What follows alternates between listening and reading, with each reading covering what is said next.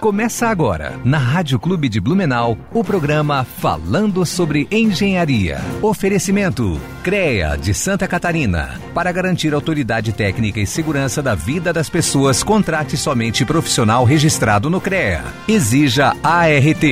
AEANVI integrando profissionais para o desenvolvimento de um futuro com responsabilidade social. Engenheiros e arquitetos, associe-se e conte com um pacote de benefícios.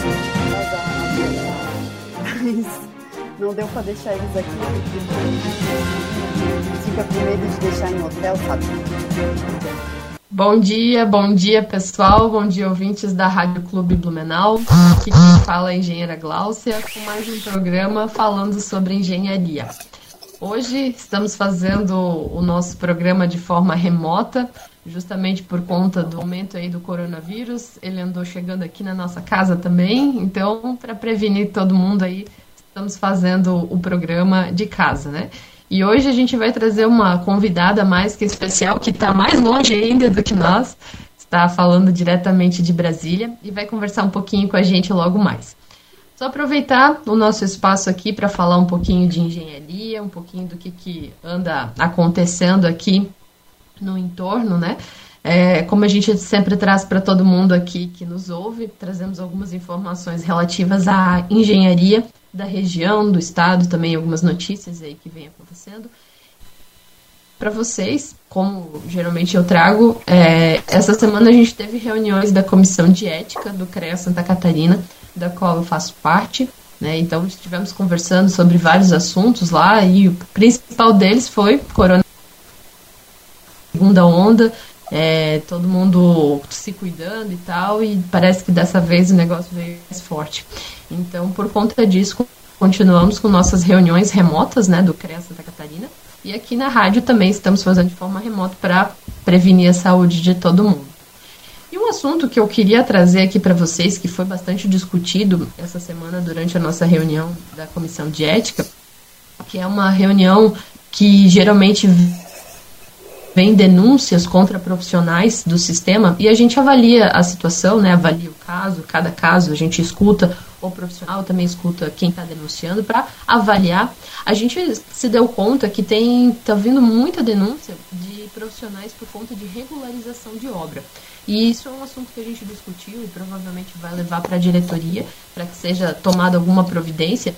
Mas de antemão aproveitando aí você profissional que trabalha com regularização de obra que nos escuta, é, eu gostaria de frisar que existe uma instrução normativa, na verdade, uma resolução dentro do CONFEA, Conselho Federal de Engenharia e Agronomia, que trata apenas de regularização de obra, que é diferente de uma nova construção. Regularização é uma coisa, uma construção nova é outra. Então, você que é profissional da engenharia civil, que trabalha com regularização de obras, fica ligado na resolução 1050 de 2013, tá? Para você justamente seguir a risca, né, o que, que precisa ser feito para regularizar uma obra. Então, deixa eu ver, de informações aqui que eu tinha referente ao CREA, referente a, a essas reuniões aí que tiveram essa semana, não teve muita, muita novidade. Então vamos conversar aí com, com a nossa colega hoje, a Tayana, que é engenheira sanitarista, né, Thay?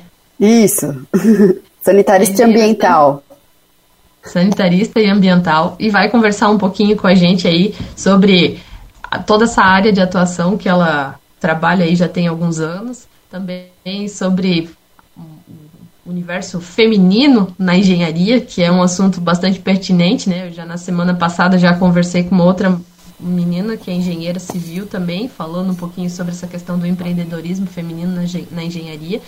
E Tayana também tem, tem aí um histórico muito bacana é, junto às associações e tal. Então, tá, para o pessoal entender quem é você e você se apresentar, eu vou te deixar esse espaço para você contar um pouquinho da tua história, tá? Quem é você? Por que, que você escolheu essa profissão, engenharia sanitarista e ambiental? Ah, ah, conta um pouquinho como é que você escolheu essa profissão para o pessoal aí que está nos ouvindo.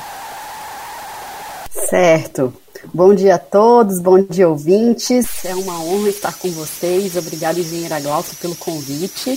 Fico muito honrado em poder aqui contar um pouquinho da minha história É, tomara, espero, né, que seja uma história de para outras mulheres ou colegas, né, para seguirem firme aí nas suas escolhas. Até as estudantes também, né, imagino também que, que, que possa ter aí algum estudante de engenharia junto conosco, né. Então é muito legal poder compartilhar um pouquinho.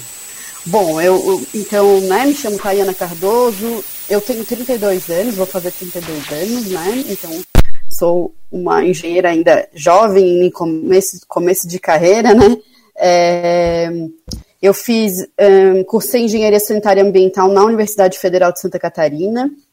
Como eu cheguei lá, é uma historinha até, uma história até bem, bem inusitada, assim, né? Porque o, bom, até eu chegar lá, vou explicar do comecinho, é uma história que eu gosto de contar porque é a realidade de muita gente aqui no nosso estado, né? Quando eu estava no meu ensino médio, eu, eu fiz parte daquele programa Jovem Aprendiz que tinha no governo, no governo do estado.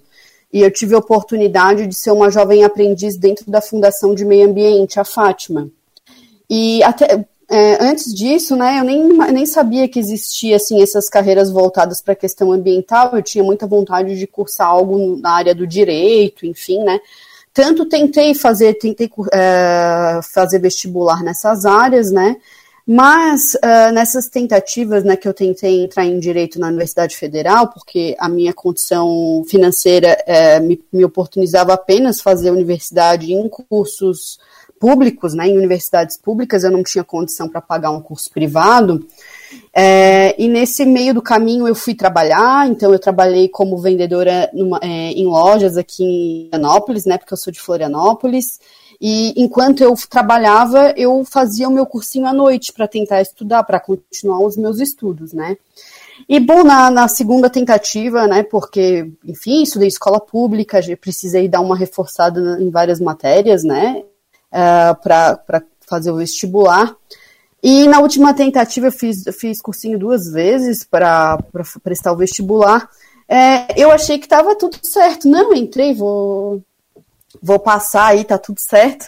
E depois de tanto estudo e tal, né? E a questão foi que eu não passei no vestibular na, na nessa tentativa. E eu, putz, o que, que eu vou fazer? Eu larguei o meu trabalho de, vende, de vendedora numa loja de livros, numa livraria famosa em Florianópolis. E eu peguei, larguei tudo e, e pronto, e agora? O que, que eu vou fazer da minha vida? Eu tô sem trabalho, já não vou. Como é que eu vou pagar o meu próximo cursinho? Porque o meu grande sonho era entrar na Universidade Federal. Sonhava muito com aquele lugar, sonhava com o que poderia acontecer com a minha vida, né? E bom, quando eu tava lá fazendo meu estágio lá de jovem aprendiz na, na, na Fundação de Meio Ambiente, é, o meu pai sempre falava assim para mim, olha, onde tu estiveres, faz sempre o teu melhor, não importa o quanto que tu ganha. Na época eu ganhava, o, meu salário era 170 reais, gente, Nossa. e era bastante coisa pra época. Acho que foi em 2000 e, 2006, por aí. E aí, gente, eu fazia realmente aquilo o melhor, com muita paixão. E uma pessoa lembrou de mim naquela época e me convidou para ser secretária de um projeto dentro da engenharia sanitária e ambiental, por, por recomendação de uma pessoa que eu trabalhei dentro da, da, da Fundação de Meio Ambiente. Então eu fui lá ser secretária dentro da universidade. E esse convite, assim, é, eu tive muito contato com esse profissional, né? Ele foi uma pessoa super importante na minha formação, o engenheiro Márcio Cardoso. E aí ele me convidou para ir para lá e eu fiquei assim maravilhada, né? Quando ele me falou, ah, vem ser secretária aqui. Aí eu, nossa, eu vou estar dentro da universidade cidade de alguma maneira. E eu fui ser secretária na universidade, fiquei um ano lá. Enquanto eu, eu secretariava os projetos, eu fazia cursinho à noite. E aí eu passei para engenharia sanitária ambiental, mudei toda a minha visão de mundo e, e, vi o quanto que engenharia ambiental era uma oportunidade de fazer aquilo que eu queria, que era uh, enfim, construir um mundo melhor, ajudar aqueles que não têm muita defesa, que é a questão do meio ambiente, né? Então eu fiquei bem apaixonada pelo curso, me fiz, a, fiz o vestibular e passei no vestibular de engenharia. E às vezes quem está aí tentando fazer vestibular pensa, ai, nunca consigo, nunca consigo. Não, não pense assim. Né? Eu acho que o tempo é o tempo das coisas acontecerem. E as coisas aconteceram para mim, foi uma bifurcação na minha vida e que eu conheci o curso de engenharia sanitária ambiental e hoje eu me vejo muito realizada. Realmente era aquilo que eu acho que eu nasci para fazer, para estar tá dentro desse, dessa profissão e desse mundo da engenharia. E aí entrei na engenharia, curso, né? Fiz o meu mestrado, né, também no, no curso de engenharia ambiental, é, onde eu me especializei na parte de resíduos sólidos.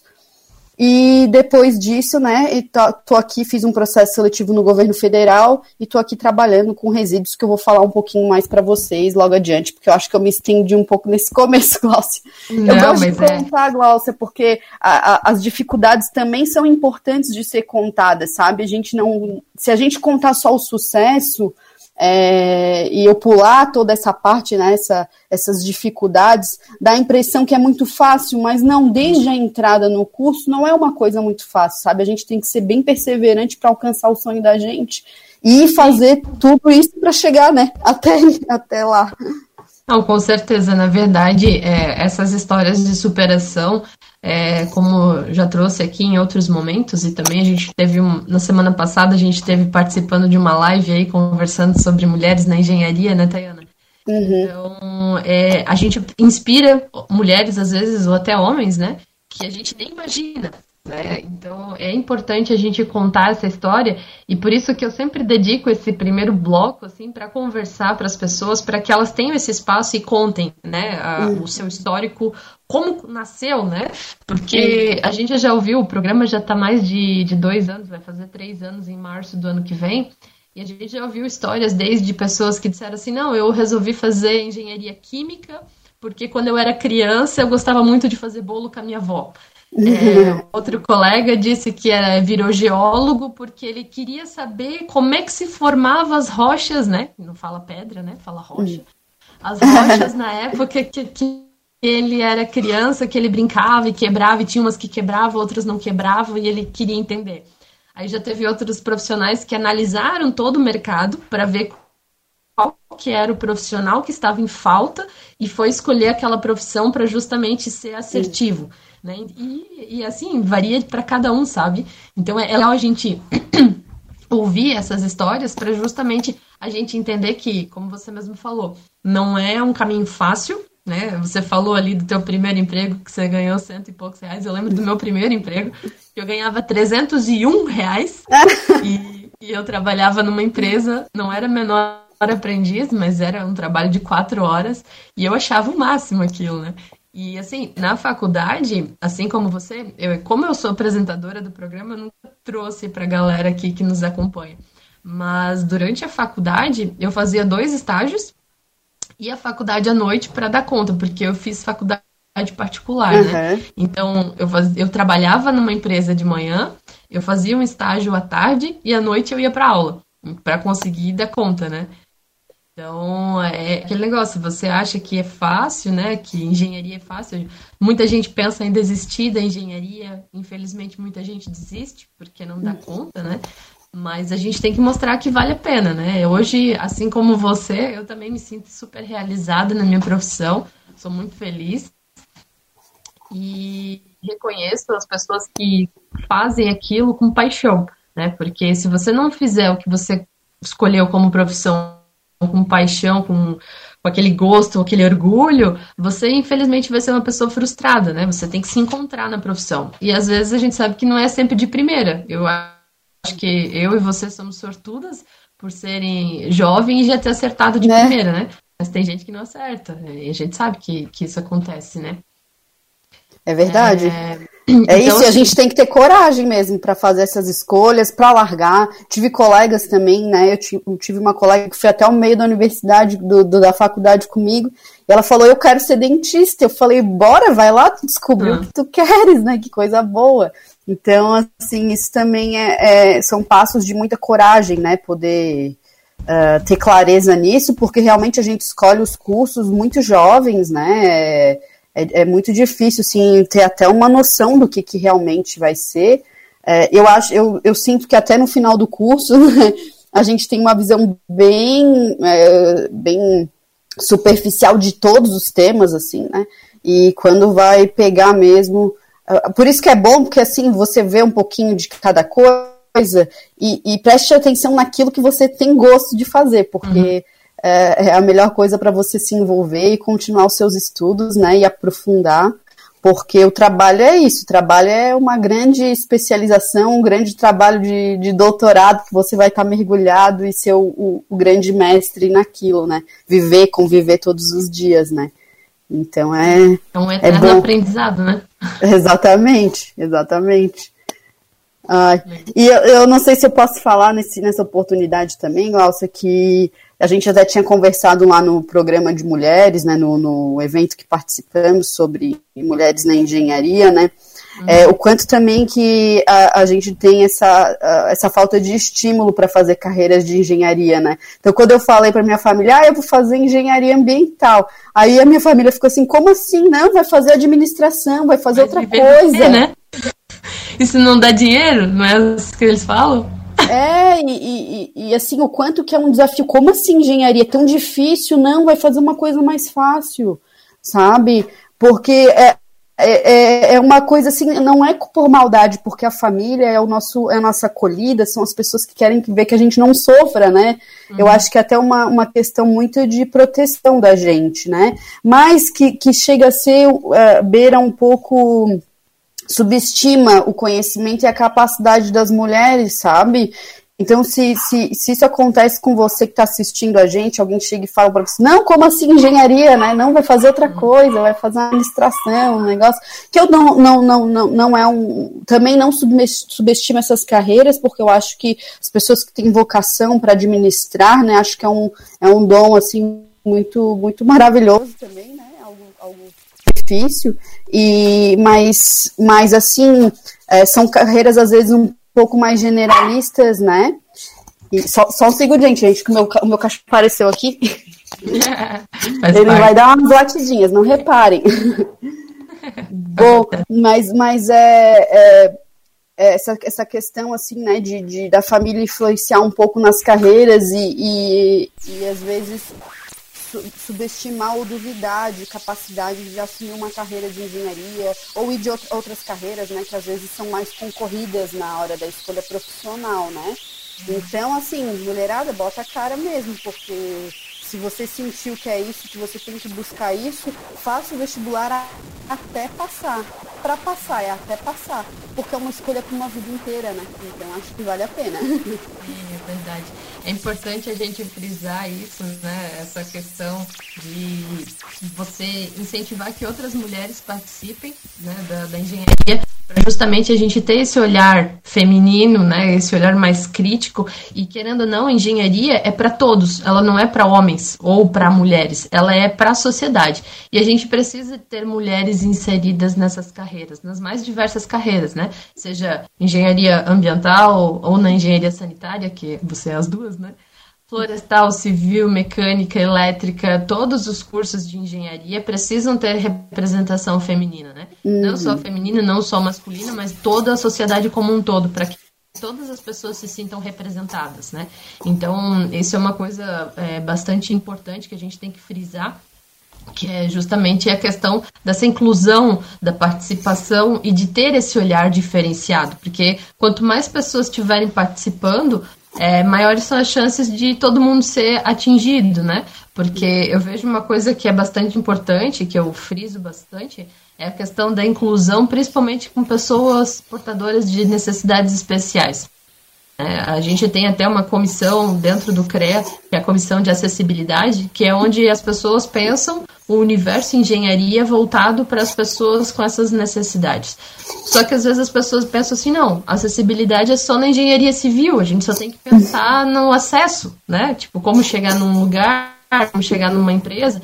Mas assim, não, gente, é, na engenharia florestal também precisa, né? Porque assim, ah, só porque uma pessoa tem alguma deficiência, ela não pode ser profissional dessa área, a gente não pode pensar dessa maneira, né? A gente uhum. tem que tentar incluir todos de uma, uma forma como um todo. Porque hoje em dia, eu vou dizer assim, ah, você não pode ser engenheiro florestal porque você é cadeirante. Claro que você pode, só que vai ter algumas atividades de campo que vai ser mais dificultoso você participar.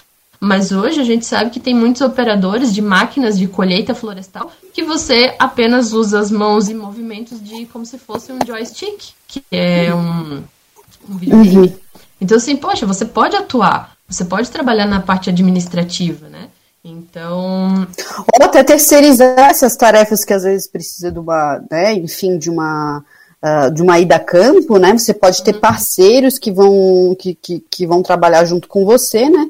Para fazer essas, essas coletas, enfim, as, as questões que têm necessidade que são mais próprias da tua profissão, Válcia, e trabalhar com parceiros, né? Porque também tem todo, todo outro trabalho de engenharia, né? Elaboração de laudos, né? E, e planejamentos e tal, que são questões assim uh, possíveis para todos, né? Então acho que a gente co consegue uh, superar esses desafios, né? Com parcerias, com cooperação, né? Para que todos possam desempenhar o seu trabalho com plenitude, né? É, é, eu gosto muito de, de, de tocar nesse assunto no, na questão do desenvolvimento sustentável, sabe? Porque as pessoas acham que o desenvolvimento sustentável é proteger a natureza para as futuras gerações, porque o, o termo traz muito a questão das futuras gerações, né? Mas é muito mais amplo que isso. O desenvolvimento sustentável é você oportunizar que todas as pessoas que estejam nesse mundo, elas possam ser aquilo que elas sonham ser e tenham todas as capacidades do mundo para que elas realizem com plenitude é, é, essas possibilidades, né? Então que a natureza esteja conservada para que ela possa ser, uh, enfim, uma pessoa que vai, uma apreciadora da natureza, ou ser uma pessoa com deficiência que vai exercer a sua atividade com plenitude, com todas as condições, ou que seja uma pessoa LGBT que vai ser aquilo que ela sonha ser, sem nenhum preconceito na sociedade.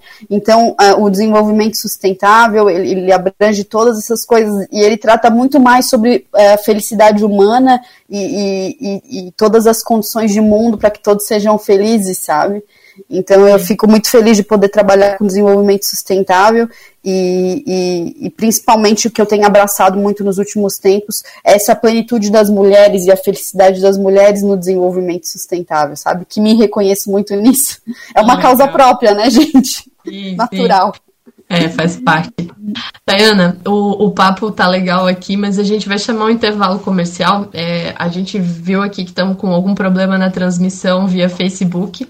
Então, a, o pessoal que está nos escutando na rádio estão ou nos ouvindo, mas no Facebook está com um probleminha. A gente vai tentar resolver agora no intervalo. A gente volta na sequência para continuar o nosso bate-papo e entrar na tua área de atuação mesmo, que é a questão dos resíduos sólidos, tá bom? Voltamos então, pessoal, com o programa falando sobre engenharia. Hoje estamos recebendo aqui a engenheira sanitarista e ambiental Tayana Cardoso, que está falando conosco diretamente de Brasília, apesar de ela ser aqui de Santa Catarina, né? Ela é de Florianópolis. No bloco anterior, é, para quem nos acompanha aqui pelo Facebook, a, a gente teve alguns problemas de áudio, mas ela esteve se apresentando, contando um pouquinho da história dela, de como ela entrou para a carreira da engenharia, que não foi algo pensado desde criança, né, Tayana? Foi algo que aconteceu, a profissão escolheu ela, bem dizer, e hoje ela se somente trabalha no Ministério de. Como é que é? Do, desenvolvimento, do desenvolvimento regional, é. Pois é, ela trabalha lá em Brasília, né? Lá junto com o alto escalão na área de atuação que ela gosta, que é a parte de resíduos sólidos. E ela vai contar um pouquinho pra gente de, desse trabalho dela, né? Do que, que é o resíduos sólidos. É, eu fiz o mestrado, Tayana, não sei se eu já te contei, meu mestrado é em engenharia ambiental, então a gente viu um pouquinho dessa questão dos resíduos sólidos e realmente é algo que a gente precisa muito se atentar, porque todo mundo pensa na questão da sustentabilidade que a gente falou antes, e todo mundo fala, ah, vamos reduzir, vamos reciclar, mas as pessoas não, às vezes não pensam que todo esse resíduo ele precisa ter uma destinação final, né? Simplesmente o, o, o, consenso comum é que assim, ah, eu peguei o meu resíduo, botei numa sacolinha, coloquei na lata de lixo e pronto, fiz a minha parte. E não é só isso, né? A gente precisa mostrar para as pessoas o que, que é o resíduo sólido, o que, que dá para fazer com ele, é, fazer toda essa parte de rastreamento, que é o que você trabalha, né? Conta então um pouquinho pra gente, Tayana, para quem assim que está nos escutando, a gente nunca trouxe alguém específico para falar sobre resíduos sólidos.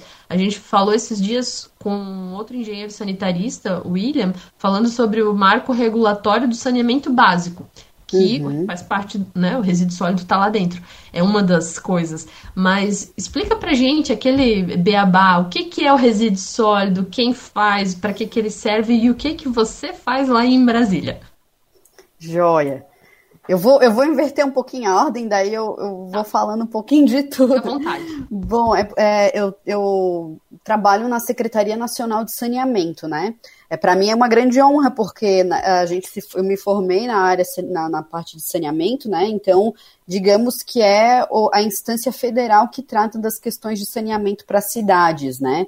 Então, eu trabalho na Secretaria Nacional de Saneamento, que é uma pasta que dentro do, do Ministério do Desenvolvimento Regional, que era o antigo Ministério das Cidades, tá? Hoje ele tá com, tem, tem esse, esse nome, Ministério do Desenvolvimento Regional. Bom, é, lá dentro eu, eu atuo como pesquisadora, tá? Então, é, é, o Ministério do Desenvolvimento Regional tem alguns projetos junto com as universidades. Eu estou vinculada à Universidade Nacional de Brasília, então sou uma pesquisadora que atua pela Universidade de Brasília. É, e, e, bom, eu acho que é importante a gente valorizar essa questão, porque o governo federal ele atua muito em parceria com as universidades, com diversos projetos. E onde eu trabalho, que é no Sistema Nacional de Informações sobre Saneamento, é, especificamente é com parceria com a Universidade Nacional de Brasília. E, e outros, diversos outros projetos, as universidades estão trabalhando junto com o governo federal, tá? Então, é importante colocar que existe muita parceria na pesquisa, porque realmente às vezes são pesquisas uh, uh, que precisam de dedicação, muita dedicação, é, são estruturas uh, robustas e, e, e, que, é, que a, a, parceria com as universidades, né? Então, o investimento do, do recurso público, né? Do recurso das pessoas, ele é revertido mesmo para questões de planejamento e de melhoria da, do, da, do, nosso país, né? Esse é um exemplo onde eu estou atuando, tá? Então, eu trabalho lá com o, a pesquisa de saneamento, o, nome é Sistema Nacional de Informações sobre Saneamento, e eu trabalho especificamente com as informações sobre resíduos sólidos urbanos. Então, os resíduos das cidades, tá? Então, os resíduos sólidos, como um todo, eles têm diversas origens, tá? Então, a gente tem resíduo agrosilvo pastoril, que estão na, nas propriedades agrícolas, a gente tem resíduos hospitalares, tem resíduos industriais, tem diversos tipos de resíduos, tá? Mas o, o, onde eu estou lá trabalhando é especificamente com resíduos sólidos urbanos. O que, que são os resíduos sólidos urbanos? É o resíduo domiciliar, então, a nossa, a, a nossa sacolinha que a gente coloca na frente de casa, e os resíduos públicos. Poxa, como assim resíduos públicos? Não é o domiciliar? Não é porque a cidade também tem os seus resíduos, né? Então a gente tem a varrição, a poda, aquele resíduo que a gente acha que não é de ninguém, que é a, a, que varre a rua, né? Às vezes a rua está suja e tem os nossos profissionais da, da, da, das empresas públicas que estão fazendo a varrição e tem um cestinho lá onde é o, o resíduo que a gente coloca na rua. Então, isso tudo são resíduos, resíduos públicos. Então, os resíduos sólidos urbanos, eles são a junção dessas duas coisas, o domiciliar com o resíduo público, né? Uhum. É, e, e, bom, achei bem interessante tu colocares, Glaucia, é, é, justamente isso. A gente lida com toda a rota dos resíduos. Então, a gente faz esse rastreamento que é desde a coleta do resíduo, então, a, a, a, prefeitura vai lá coletar o seu resíduo, ou às vezes vem alguma outra empresa é, é, privada, ou às vezes os catadores também atuam na coleta, né? Vão lá uhum. coletar o seu resíduo na sua casa. Então, qual é o caminho que esse resíduo faz até ele chegar nos seus possíveis destinos? Porque tem o, a, a disposição final, que é o colocar, aterrar ele, né? Que é a nossa a disposição mais a, mais ampla, né? Tem outras disposições também que não são tão adequadas assim, mas Santa Catarina a gente está sem disposições inadequadas, a gente tem aterros sanitários, né? Então é um ponto para Santa Catarina. É, uhum. Mas qual é o caminho que ele faz se, pra, até chegar lá? Né? E uhum. é muito complexo isso, não é uma coisa muito simples porque o resíduo ele pode ser coletado de diversas formas. Por exemplo, a gente tem coleta seletiva e a gente tem coleta uh, convencional, que é tudo misturado, né? Uhum. A gente tem coleta em pontos estacionários, então, por exemplo, tem algumas comunidades que é difícil se chegar em, é, na, em porta a porta. O caminhão do, do, do, o caminhão que coleta não consegue acessar. Então, olha só, tem diversos tipos de coleta. Tem, co tem coleta feito com moto, motoneta, tem Coleta, coleta em ponto estacionário, que é deixar no final da rua um, um, um grande residuário para que toda a comunidade coloque seus resíduos lá. E tudo isso é um trabalho para expandir a, a cobertura de coleta de resíduos. O Brasil ele é bem resolvido quanto à questão coleta, sabe, Glaucia? A gente tem níveis de coleta de 98% para a área urbana e 92% para a área para total, né, para urbana e rural. Então são números assim bem expressivos de coleta. A gente está fazendo bem a lição de casa de afastar os resíduos da, das casas das pessoas, tá? Mas aí chega outra, a outra parte do, do meu trabalho, que é pesquisar para onde que está indo isso.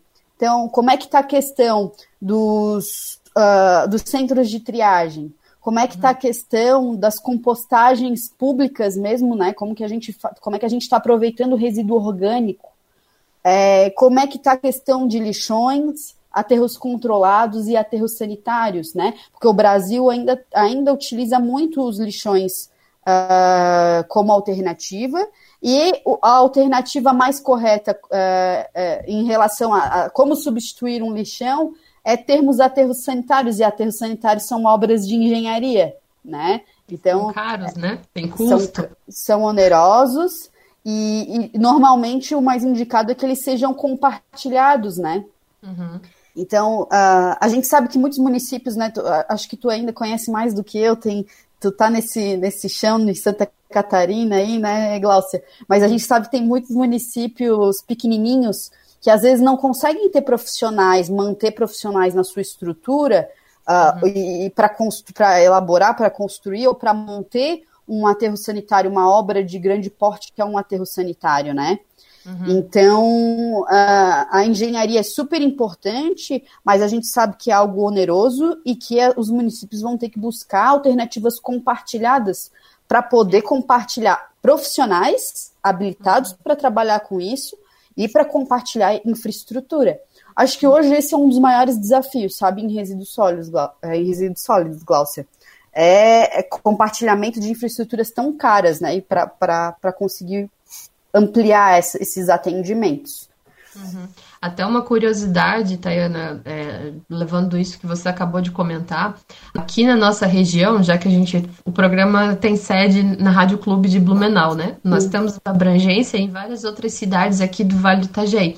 Então, só para trazer, elucidar aqui, agora eu espero que eu não esteja falando besteira, mas até onde eu sei, quando eu tinha me informado, isso já faz alguns anos, o resíduo de Blumenau, né, todo resíduo, seja ele o, o, urbano, né, ou a questão urbano não, o domiciliar e urbano, né, que você falou que é a junção dos dois, ele vai todo para Brusque, que é uma cidade vizinha que tem um uhum. aterro sanitário controlado bastante grande. E Brusque recebe isso de vários outros municípios. E aí as pessoas dizem: "Ah, pois é, mas como assim manda nosso lixo para lá?" Mas a gente paga para isso é pago uhum. por tonelada, isso tem um custo, por que, que é uhum. mandado para lá? Porque a cidade de Blumenau não tem um aterro sanitário controlado, né? Então, assim, uhum. lá tem uma empresa privada que tem e recebe esse material, a gente paga por isso, esse transporte, eles fazem todo o tratamento e dão a destinação adequada. Um outro exemplo são as cidades do, do Médio Vale, se eu não me engano, que fazem parte do consórcio Sinvi, que é referência nacional aqui na questão de saneamento, na questão de licenciamento e tal, e tem um aterro em Timbó, onde todas as cidades que fazem parte do consórcio recebem, é, mandam seus resíduos para Timbó, que uhum. tem também outro aterro sanitário é, controlado, né, que faz toda a parte do tratamento, essa questão de, de é, disposição final adequada e o tratamento do churume, né, uhum. para depois liberar isso na, de volta à, à, parte de rio e. Meu Deus, uhum. parte hidroviária, eu ia dizer, mas não.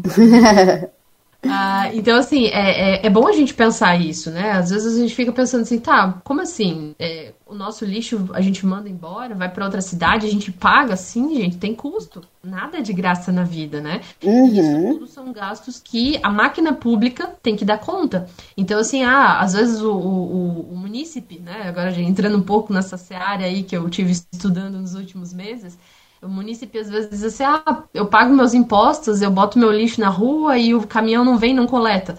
Gente, se vocês parassem para pensar, tudo que é de responsabilidade do município, tudo que ele tem que fiscalizar, todos os contratos que ele tem que fazer. Por exemplo, aqui em Blumenau a gente está com, com uma investigação bastante grande nessa questão também da fiscalização dos contratos aqui da, da coleta seletiva, das coletas e tal. Então, assim, é muita coisa, né? E, uhum. e é importante a gente frisar que tenham pessoas como você, Tayana, que estudem isso, né? É, eu fiquei muito feliz com essa informação que você trouxe antes, dessa parceria entre as universidades e o governo federal, porque precisa, né? A gente não pode ter uma universidade pesquisando um negócio que não vai ser aplicado, né? Então, aquilo tudo que é pesquisado na universidade, ele precisa ser aplicado para melhorar o dia a dia de todo mundo, né? Então, a gente precisa fazer essas parcerias é, entre universidade, que é como se fosse o, o, canal de pesquisa e desenvolvimento, o PID, digamos, né? Do, do governo, seja ele estadual, municipal ou mesmo federal, né? Que é o caso que você está aí já no, no outro nível. Mas é, é, é, legal a gente trazer essa informação para o pessoal que nos acompanha. Eu acho que é, é, tá, tá super valendo, tô gostando muito da nossa conversa. É, Glaucia, assim, é, o, é, o, é o mais um dos níveis, né? Porque Uh, eu antes também, antes de vir para cá, eu achava, ah, nossa, né, é, é, é algo, né, incrível e tal. Eu, eu, eu acho que eu fico muito feliz, é, um, é um trabalho que eu, que eu realmente almejava poder contribuir, assim, né, a nível nacional, mas a gente também tem essas pesquisas a nível, a nível estadual e os municípios também podem atuar em parceria com, com instituições de ensino, né? Então, acho que isso uhum. tem que ser ampliado, né? Esses, esses, essas parcerias, esses programas. Então, por exemplo, né? É, onde eu trabalho, a gente tem uma plataforma de informações, tá? Então eu vim para cá porque eu já usava o SNIS, que é o sistema que, eu, que a gente uh, coleta as informações dos municípios, eu já usava o SNIS nas minhas pesquisas. Então, quando eu fui fazer a minha entrevista aqui é, é, para atuar dentro do SNIS, o que eles me perguntavam é se eu tinha intimidade com o sistema. É, e isso é muito importante, porque é um sistema público, tá? Com informações, então, de todos os municípios, então vão ter todas as informações dos municípios que, que fornecem as informações aí no Vale do Itajaí. Então, lá dentro do SNIS tem uma série histórica de 17 anos de informação. Então, é, até vou deixar aqui, vou, vou falar o link, chama é, www.snis, é S-N-I-S, .gov.br, tá? Lá tem uma plataforma com essa série histórica de dados, onde você, cidadão que está aqui é, ouvindo a gente, você consegue entrar lá e ver todas as informações sobre resíduos, sobre esgotamento sanitário, sobre abastecimento de água e sobre drenagem urbana, que o seu município tem que informar para o governo federal. Então você entra lá, você sabe quanto que da, da população que está sendo abrangida com o sistema, é, quanto que está mandando para aterro sanitário, quanto que está reciclando, será que está reciclando, quem que está fazendo o serviço. Então é, é assim, ó, é minucioso, o nível de informação é enorme. Você consegue pegar diversas informações lá e realizar o controle social, porque você tem que cobrar que o serviço seja bem prestado na sua região, né? Uhum. Então, é, isso é muito importante que você tenha conhecimento que esse é uma forma de acesso e, e, e que, tem, que tem à disposição de todo mundo. E aí o município pode pegar essas informações e atuar em parceria, realizar pesquisas, trazer as universidades, né, para melhorar suas informações também, porque eu acho que o município tem que melhorar a maneira como informa, tem que informar uhum. a informação mais próxima à realidade possível, né? Para que o planejamento ele atue de maneira que venha a contribuir. Eu digo que o planejamento é o quê? É como se a gente dirigisse olhando para o retrovisor. Você sempre dirige olhando para o passado, né? Então o SNIS ela é uma plataforma do passado que olha para trás para a gente poder andar para frente. Então eu, eu olho para trás para andar para frente, sabe? É assim que, que, que a gente faz para poder ser mais assertivo, poder investir melhor os nossos recursos, poder é, fornecer melhores serviços, que são serviços de saúde pública, né? Então, as pessoas com a pandemia conheceram muitos médicos sanitaristas, né? As pessoas que uhum. atuam é, quando uma situação de saúde já está instalada, que é o caso do coronavírus. E nós, profissionais do saneamento, engenheiros sanitaristas, atuamos com saúde pública todos os dias, na prevenção, para que você tenha água de qualidade, para que você não tenha a questão dos resíduos uh, causando doenças, né, trazendo doenças para as populações, né? Então, é, leva, é, tratando o seu esgoto, né? E que nem tu falou, Glaucia, tudo isso tem custo. Tá? A gente está numa fase no Brasil em que estamos a, começando a assimilar que existe custo com saneamento. Então as pessoas acham um absurdo que é, pagar pelo, pelo tratamento ou pela, pelo, por, toda, por, por todo o manejo dos resíduos sólidos, porque nunca foi pago. Sempre foi colocado em qualquer lugar. Imagina, em Florianópolis, a prática era colocar no mangue o nosso, o nosso, o nosso lixão era dentro do mangue, né? Então, qual que é o valor para essa infraestrutura não ser mais dentro do mangue? Você tem que transportar, você tem que levar para o aterro de Biguaçu, é, que vai ter um aterro, que é uma estrutura de engenharia, onde todas as camadas são, né, são células, onde tem é, recobrimento do resíduo, é, onde, o, que nem tu falou, né, o lixiviado, que é o churume, é coletado, é tratado para ser devolvido com qualidade para o corpo hídrico. Uhum. É, o, o gás que forma é coletado, é queimado ou é aproveitado energeticamente. Então, tudo isso são coisas muito caras. E, e, e, o exemplo do esgoto também, né? As pessoas pagam pela água. E às vezes acham um absurdo pagar o dobro, o, o, a mesma coisa, o dobro pelo, pelo tratamento uhum. é, do esgoto. Mas tem que que é muito mais caro tratar esgoto do que tratar água, porque a água vem muito vem melhor, muito melhor condição para fazer o tratamento do que o esgoto.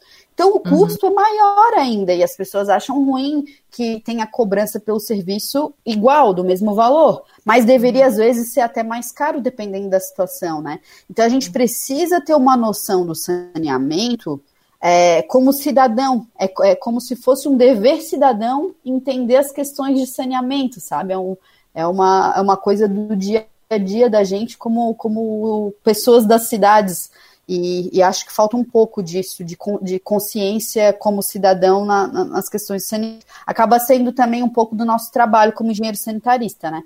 Uh, difundir, fazer educação ambiental para as pessoas entenderem um pouco é, o papel do saneamento na cidade. Como um todo, né? Esse também é um papel do, do nosso programa aqui, que é divulgar, trazer informação aí para as pessoas de uma forma acessível, que a rádio hoje ela está em todo lugar, inclusive estamos na internet agora, né? Ah, coisa linda.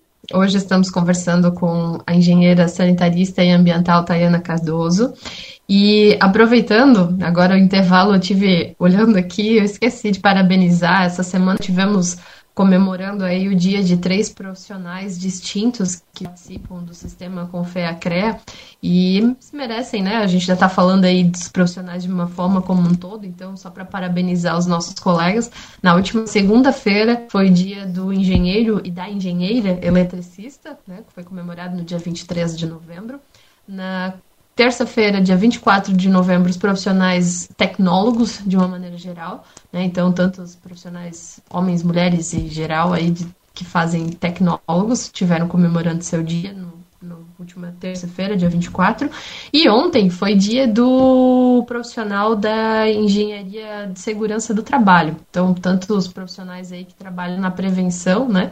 É, de toda essa questão de segurança no trabalho que hoje em dia está muito em voga, né? Todo mundo prestando atenção, justamente por conta de uma fiscalização maior do Ministério do Trabalho também, mas justamente para prevenir o trabalho, a prevenir a segurança, né? A prevenir a saúde do profissional. Então, parabéns a todos os profissionais aí pelo seu dia profissional. Tayana, então vamos lá. Vamos voltar à nossa conversa aqui, que a gente estava conversando antes sobre o teu trabalho aí em Brasília, toda essa parte de levantamento de informações, parcerias com universidades e tal. E a gente estava conversando um pouquinho sobre a responsabilidade do, do munícipe, né, das pessoas como um todo, em fazer a sua parte, né, em colaborar aí com todo esse sistema da questão dos resíduos sólidos. Então, é, você estava trazendo informações para nós, trouxe o site, o SNIS aqui, eu até anotei, uhum. depois eu vou disponibilizar aqui no, no link que a gente está fazendo a transmissão ao vivo, que eu acho que é uma ferramenta aí bem interessante até para os novos gestores públicos, né? Muitas cidades aí já tiveram decididos quem são seus novos gestores. Blumenau ainda tem, terá segundo turno amanhã, então aqui a gente ainda não definiu, né, está entre o prefeito e o atual prefeito, né? Então vamos ver aí se vamos continuar com, com o atual prefeito ou se vai vir outra pessoa para continuar a gestão do nosso município. Mas tem outros municípios aqui da região que tem menos menos, menos, é, Deus, menos habitantes, né, que não teve segundo turno, que já definiram quem serão seus gestores e podem utilizar essa plataforma aí para pensar, para gerir essa parte do, dos seus resíduos sólidos, que é algo, é aquilo que a gente fala assim que no período de campanha muita gente falou a questão de saneamento básico não dá voto, né? Só atrapalha, porque as pessoas de uma maneira geral ficam bravas pelo fato de atrapalhar trânsito, enterrar tubo, uhum. de, de, aumentar, que nem você comentou antes, da taxa de tratamento aqui em Blumenau, está sendo instalado a rede de esgoto e tratamento de esgoto, então tem muitos lugares que cobra, tem outros lugares que não cobra, tem outros que ainda não foi instalado e já estão cobrando, e uhum. isso tem é, refletido aí uma, uma discussão bastante grande no município acho que é importante a gente bater nesse tema, né? Bater nessa tecla e falar da importância disso, né? Aquela frase clichê, cada um real investido em saneamento básico são quatro economizados em saúde pública. Então a gente precisa falar isso, né? Você tem muito mais conhecimento de causa, pode falar isso melhor pra gente. Então a palavra é tua. É, eu, eu inclusive acho que essa questão desses, desses, desses dólares aí, que, que é uma conta que é feita em dólar, deve ser até, até, atualizado, porque a gente tem outras economias também que, que dependem, né? Então, imagina, a gente tem a questão do turismo super impactada, né? Então com a falta de saneamento. Falo por Florianópolis, né, uma, uma, uma, uma cidade que depende muito de turismo também, então é, é muito é para além da saúde pública. Lógico que, que uh, a questão das pessoas, né, economia em saúde é, é, algo mais tangível de ser calculado, né? Porque a gente consegue pegar aí internações, entender quais são as doenças de veiculação hídrica e fazer essa, esse cálculo. Mas e o quanto que a gente perde em turismo, por exemplo, porque as pessoas já não querem mais ir a, a, a lugar X, a praia tal, porque ela está imprópria para banho, por exemplo, né? É, e, e, outras questões é, que, que, deixam de fazer, às vezes, algum turismo ecológico, porque já não vale mais a pena para aquele lugar, aquele lugar já não é mais tão bonito, né? Ou deixam de. Uh, e aí e também o que a gente perde em vida, né? Poxa, já não, já não utilizo mais aquele rio que quando a, meus pais eram crianças, eu ia lá, a gente se banhava, aproveitava aquele espaço já não aproveito mais porque aquele rio ele já não é um, ele é um rio que, que virou um esgotão, né? Tem muito isso. E os rios urbanos que são fechados, são tapados para passagem de vias, o que a gente uhum. perde de beleza cênica, né? Então a gente perde muito a além dos dólares ou dos reais, a gente perde muito com, com, com, a falta de saneamento, né? A gente fica doente e deixa de trabalhar, por exemplo, né? Então, uh, as empresas deveriam cobrar o saneamento, né? Porque os seus os trabalhadores ficam doentes e não conseguem responder, né? E ao, as crianças, né, que são muito afetadas e aí risco de vida, né? Uma desinteria para uma criança é algo muito severo, muito grave. Então a gente tem que pensar é, nisso como um todo, né? E, e o quanto que, que, que é para além, então, às vezes, um transtorno do, do, de uma via que às vezes é, é, enfim, né, fica em obras, lógico que a gente tem que pensar em serviços de engenharia muito mais eficientes, que, que atrapalhem muito mais o, o, o andamento da cidade, isso é possível fazer, né? É, e a gente tem que cobrar como cidadão. Não é, não é admissível que um buraco fique aberto por tantos dias, né? Acho que é um, é um negócio que realmente a gente tem que cobrar né? Mas a gente tem que ser compreensível com essas questões e dinâmicas de melhorias das cidades, porque as cidades, elas às vezes não são planejadas, né? Eu estou aqui, graças a Deus, moro numa cidade planejada, que mesmo assim precisa evoluir conforme o tempo, porque ela vai evoluindo, as infraestruturas precisam evoluir também. A engenharia que era feita há 50 anos atrás já evoluiu, já não é a mesma. A gente está trabalhando com questão de reengenharia já, né? Uhum. E, e, e, a gente tem que ser compreensível com isso, porque a gente vai ter muito mais qualidade de vida com essas evoluções e tal. Mas eu acho assim que, que, que mudou um pouquinho essa realidade, Gláucia. Em uhum. Florianópolis, por exemplo, o nosso vereador mais votado, que foi o vereador Marquito, é um vereador que traz muito a questão do saneamento, como é a sua, é a sua bandeira principal, tá? O saneamento é a coisa mais importante, é o, é o, é o que esse vereador mais trata. Agricultura orgânica também, ele, ele é um agrônomo, né? Ele é um engenheiro agrônomo e ele, ele trata não só a questão dos resíduos, mas toda a questão do saneamento básico e questão de, de alimentação, né? E, e ele aprovou leis sobre agricultura urbana e foi a pessoa mais votada em Florianópolis, sabe? Então eu acho Legal. que a gente está mudando essa realidade. É, os profissionais também, é, como o, o, eu, eu fico muito feliz que tu foi uma pessoa que se colocou para esse desafio, sabe, Glaucia? É realmente um desafio. E eu acho que os profissionais também têm que se colocar como pessoas qualificadas para a discussão da cidade. Né? Não, não, não temos que ter medo, né? E, e, e, se tiver essa, essa vontade de política dentro de si, acho que é muito importante, porque ganhamos muito em qualidade na, em, em discussões qualificadas dentro de câmaras de vereadores e pontuando prefeitura também para que faça essa, essa boa gestão também nesse sentido. Então a gente tem que deixar realmente isso tem que virar uma lenda. Que saneamento não dá voto não é verdade. Saneamento dá voto, dá muito voto. que bom. É, o, agora tem que transformar isso na cabeça das pessoas, né? Para que elas é. pensem nisso, né? Nessas pautas. Tayana, é, o nosso papo tá tão bom, né? Passou tão rápido, já são 11 horas. E agora, às 11 horas, inicia outro programa aqui no, na Rádio Clube de Blumenau.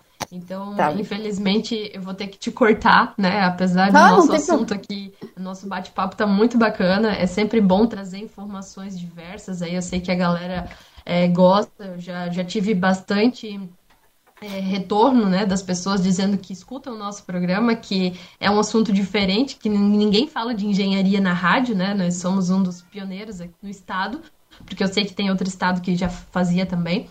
E eu gostaria de agradecer a sua participação né, aqui no nosso programa.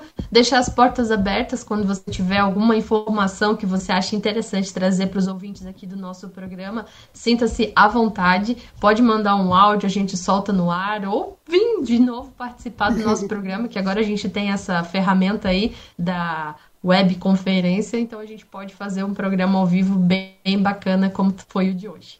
Então, Joia. obrigada pela sua participação. Obrigada, viu, Glaucio? Eu quero aproveitar e deixar meus parabéns também para a Associação Catarinense de Engenheiros Sanitaristas e Ambientais, associação que eu presidi durante um tempo e tá, fez aniversário essa semana, 22 anos de entidade.